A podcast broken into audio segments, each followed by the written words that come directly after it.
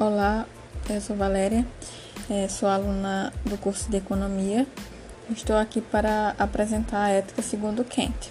É, é, é interessante a gente levar em consideração que ele trata da consciência moral, né, que seria uma consciência que é acessível a todos, ou seja, nós, ao nascermos, ao crescermos, é, adotamos uma postura na qual a gente entende e percebe o que seria ser ético, o que seria é, andar de acordo com os princípios morais da sociedade, certo?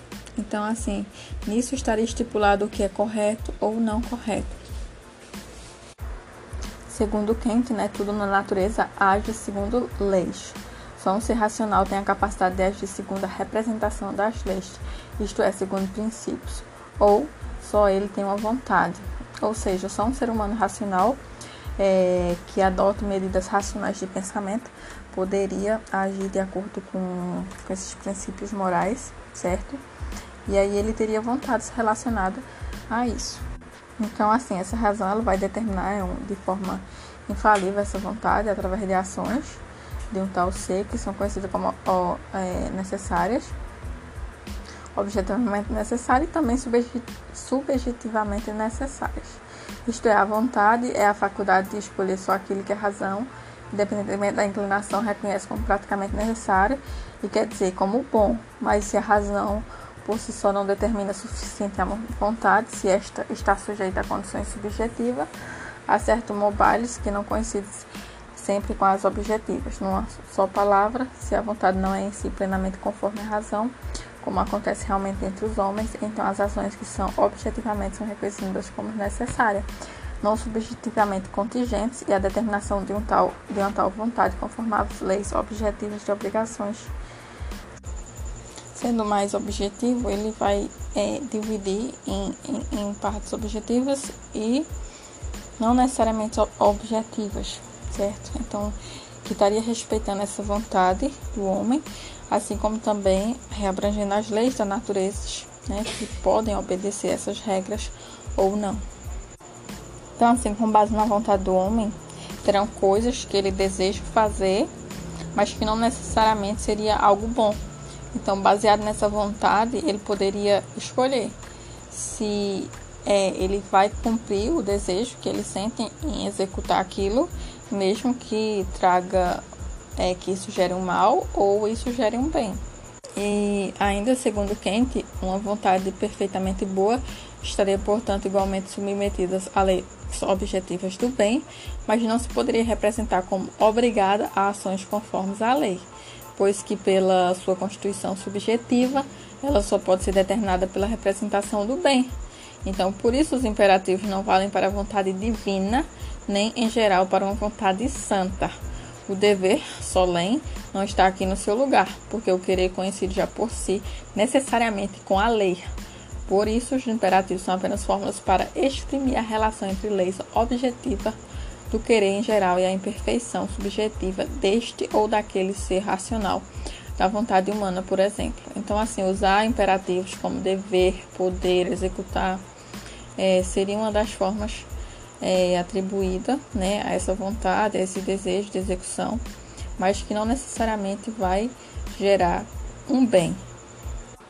Então, assim, é, se fala muito sobre a razão, né? E segundo Kant, como toda lei prática, a representação possível como boa e por isso como necessária para um sujeito praticamente determinado pela razão. Então, assim, todos os imperativos que são usados nessa fórmula, eles vão determinar a ação que é necessária segundo o princípio de uma vontade boa de qualquer maneira. Então, assim, no caso de a ação ser apenas boa como meio para qualquer outra coisa, o imperativo é hipotético. E se a ação é representada como boa em si, por conseguinte, é, como necessária uma vontade em si, conforme a razão por princípio dessa vontade, então o imperativo é categórico. Então tem que ficar se atento a isso, se seria algo hipotético, se seria algo mais direcionado. Então, assim, o imperativo ele vai dizer que a ação né, que são possíveis, que seriam boas, representam uma regra prática em relação uma vontade, que não pratica necessariamente uma ação só porque ela é boa. Né? Então, em parte, porque o sujeito nem sempre sabe que ela é boa, em parte porque mesmo que, que Novo soubesse as suas máximas, poderia, contudo, ser contrário aos princípios objetivos da razão prática. Então, assim, por maior quantidade que seja de pessoas que acreditem que aquilo seria uma, uma ação boa, não necessariamente aquilo seria. Então, assim, é, esse imperativo que seria hipotético, ele diz muito, diz apenas que a razão é boa em investir qualquer intenção possível real. Então, com base na, na intenção do sujeito, isso vai ser possível, uma intenção boa, vai ser possível real, né? No primeiro caso, é um princípio problemático, e no segundo, seria um, um princípio acertórico prático, certo? Então, assim, o importante nessa, nessa ação é conseguir identificar que isso só é possível acontecer se for é, feito por um ser racional, certo? Então, ele vai agir de forma intencional nesse caso. Então, devido a isso, é, poderia ocorrer essas ações de formas numerosas, por ter uma ação de um ser racional por trás de tudo isso. Então, assim, é, como segundo o autor não, não é uma finalidade razoável e boa, não importa aqui saber, então somente é, se tem que, faz, é, se tem que fazer algo para se alcançar essa parte boa. Então, assim, as regras que o médico segue para curar radicalmente o seu doente, acho que segue envenenador para o matar pela certa, são, seriam de, de, igual valor nesse sentido. De qualquer forma, é, elas servem para conseguir perfeitamente a intenção proposta. Então, assim, ele chega a citar os exemplos dos pais, né, que não sabem como será o destino dos filhos, e aí eles tentam ensinar e adestrar o máximo possível, certo? Uh, e esse cuidado é tão grande que eles descuram ordinariamente a tarefa de formar e corrigir o juízo dos filhos sobre o valor das coisas que poderiam a eleger como fins. Então eles acabam esquecendo isso, embora tentem educá-los da melhor forma. E assim, nisso há uma finalidade da qual se pode dizer que todos os seres racionais a perseguem realmente, enquanto lhe convém imperativos é como seres dependentes.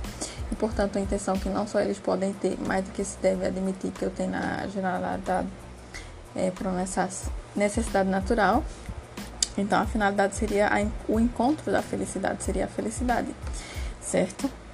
Kant é, segundo ainda os seus acordos de moralidade, ele, ele chega a ressaltar né, que o imperativo principal seria o imperativo da moralidade. Então, assim, dos princípios morais, como nós, enquanto cidadãos, pessoas, é, somos educados, formados pela sociedade para ter ações morais que respeitam os princípios morais para, o, para um benefício coletivo. Então, é, espero que tenha ficado claro a ideia de ética segundo Kant e agradeço pela atenção de todos.